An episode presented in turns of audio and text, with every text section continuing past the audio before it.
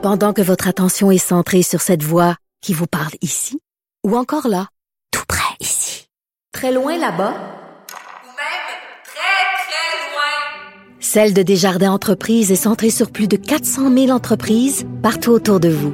Depuis plus de 120 ans, nos équipes dédiées accompagnent les entrepreneurs d'ici à chaque étape pour qu'ils puissent rester centrés sur ce qui compte, la croissance de leur entreprise.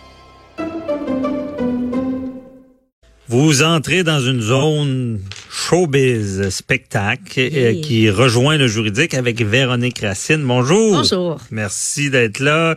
Euh, donc, euh, on parle ce matin de Placido Domingo. C'est le chanteur d'opéra qui fait face à une série d'accusations de harcèlement sexuel encore le, le, le, le, mois aussi, un autre icône euh, qui tombe. Oui, et déjà, il y a des répercussions sur sa carrière. Deux grandes salles de spectacle américaines qui viennent d'annuler ses représentations. Et euh, du côté de l'Opéra de Los Angeles, on a annoncé une enquête.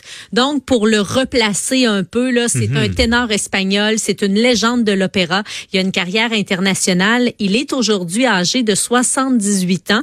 Il a enregistré plus de 100 albums, s'est produit plus de 4 fois. Donc, c'est une sommité. Et d'ailleurs, on le, on le surnomme le roi de l'opéra le roi de l'opéra.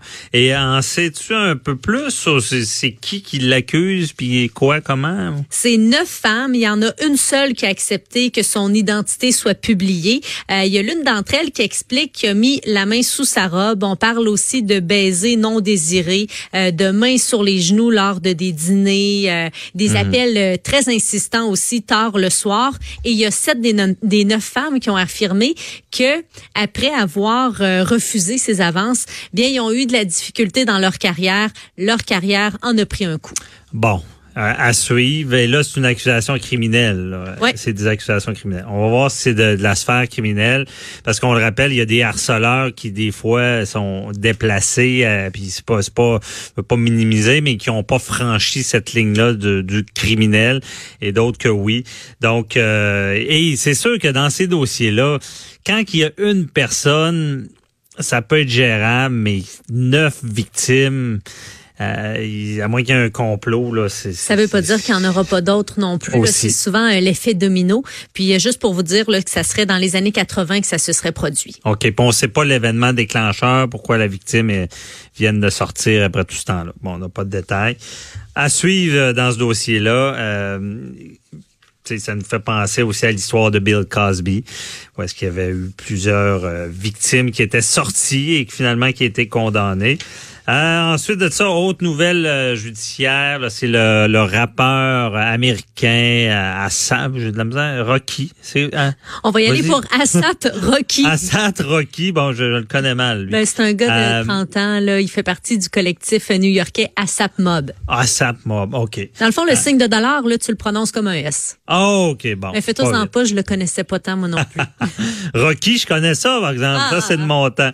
a été condamné mercredi en Suède. Oui, c'est lui et deux de ses membres euh, qui sont reconnus coupables de violence et condamnés à une peine avec sursis.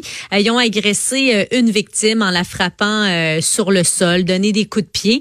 Et c'est une partie, c'est des vidéos en fait qui ont révélé tout ça. Et il y a une partie du procès qui a été consacrée à l'analyse de ces preuves vidéo-là, entre autres sur un enregistrement là, qui a été aussi diffusé par TMZ. On voit l'artiste qui met au sol un jeune homme et lui donne plus plusieurs coups de pied et la défense avait pour sa part euh, réclamé la légitime défense parce qu'on mhm. disait que le rappeur Asap Rocky avait demandé à plusieurs reprises au jeune homme euh, de cesser de le suivre. Il semble-t-il que le jeune homme était très intrépide. Donc Asap Rocky euh, a reconnu tout de même là, de l'avoir jeté par terre, lui avoir donné des coups de pied, mais on avait quand même réclamé la légitime défense. OK.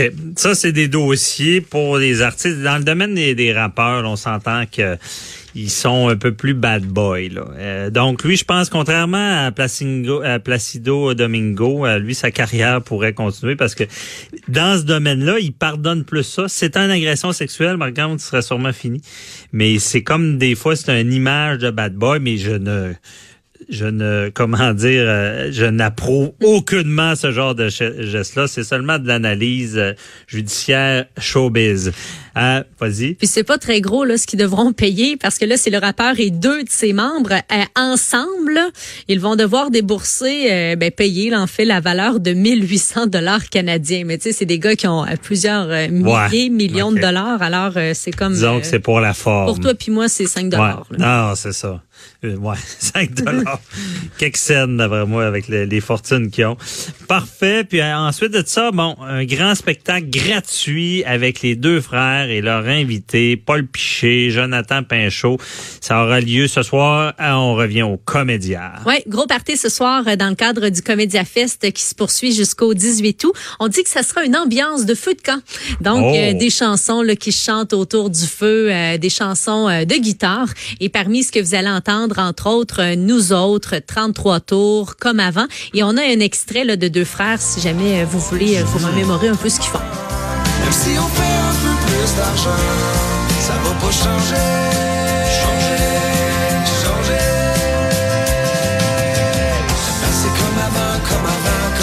Pas besoin de l'avoir entendu plusieurs fois pour se rappeler des paroles. Ben oui. Ça va chanter avec eux ce soir, c'est sûr. Et comme tu l'as dit, Paul Piché et Jonathan Pinchot, qui ont partagé à plusieurs reprises la scène avec deux frères, feront partie euh, du spectacle avec aussi sept musiciens. Mhm. Et J'aime bien la, la comparaison du style feu de camp parce que je, Ouais. vais, je vais aller en vacances la semaine prochaine dans le Maine. Je vais faire des petits feux de camp. C'est vrai que c'est le genre de musique rassurante. Ben, voici ta trempe sonore. Tu- Ouais, j'ai ma trempe sonore sur du feu de camp. Puis Paul Piché que moi j'adore et que je vais me vanter un peu. J'ai reçu à j'appelle mon avocat là, à l'émission euh, et il m'avait expliqué euh, comment il avait composé sa chanson L'escalier.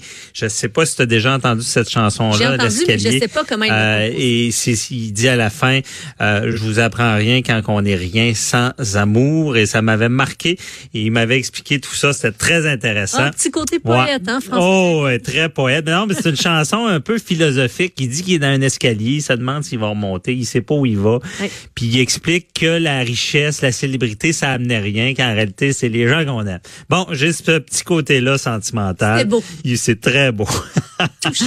Et euh, maintenant, euh, Zest, bon, revient cet automne avec trois nouveautés. Je suis tellement contente. Écoute, euh, si vous aimez les émissions de cuisine comme moi, je pense Oh. que vous allez être servi du côté de Zest. Il y a l'atelier cuisine le vendredi 19h. Ça débute le 23 août, donc dans quelques jours. Là, c'est Chuck Hughes et Anne-Marie Wintenshaw qui vont euh, animer l'émission. C'est sous forme de camp d'entraînement festif en cuisine. Il y a aussi face à face familial du lundi au mercredi 20h. C'est dès le 25 septembre.